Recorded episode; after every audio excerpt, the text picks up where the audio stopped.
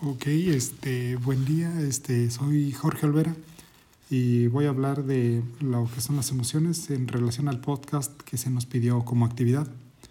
Bueno, para comenzar, a grandes rasgos las emociones son los distintos estados que experimenta la persona y que provocan reacciones no solo mentales, sino también fisiológicas. Estos pueden ir desde algo tan simple como el llanto hasta afecciones más serias como úlceras. Para mí, el reconocer mis propias emociones siempre ha sido simple, ya que hasta ahora mis experiencias, pues bueno, siempre han sido similares. En mi caso, la que más ha predominado a lo largo de mi vida es la curiosidad, en la cual para mí deriva de la emoción de la sorpresa. Siempre estoy buscando información de diferentes temas que considero de interés, siendo los predominantes la historia y la tecnología. Este, por lo que he podido leer en diferentes fuentes o investigar, este, las emociones provocan cambios a nivel cerebral constantemente. Tanto es así que la persona simplemente se deja llevar.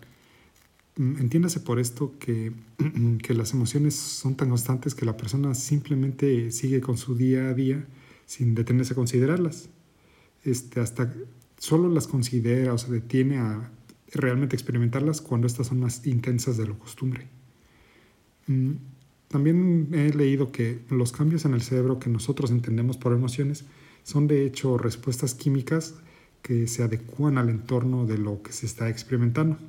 Por ejemplo, eh, cuando realizamos actividades que nos gustan como escuchar música, ver una serie, pasar tiempo con amigos, familia, etc., el cerebro libera endorfinas, las cuales causan un sentimiento de felicidad. Contrariamente, si la persona experimenta estrés, libera otro tipo de, ¿cómo se llama?, de, de químicos, uno de los cuales es el cortisol, la cual es una de las hormonas que da lugar al estrés.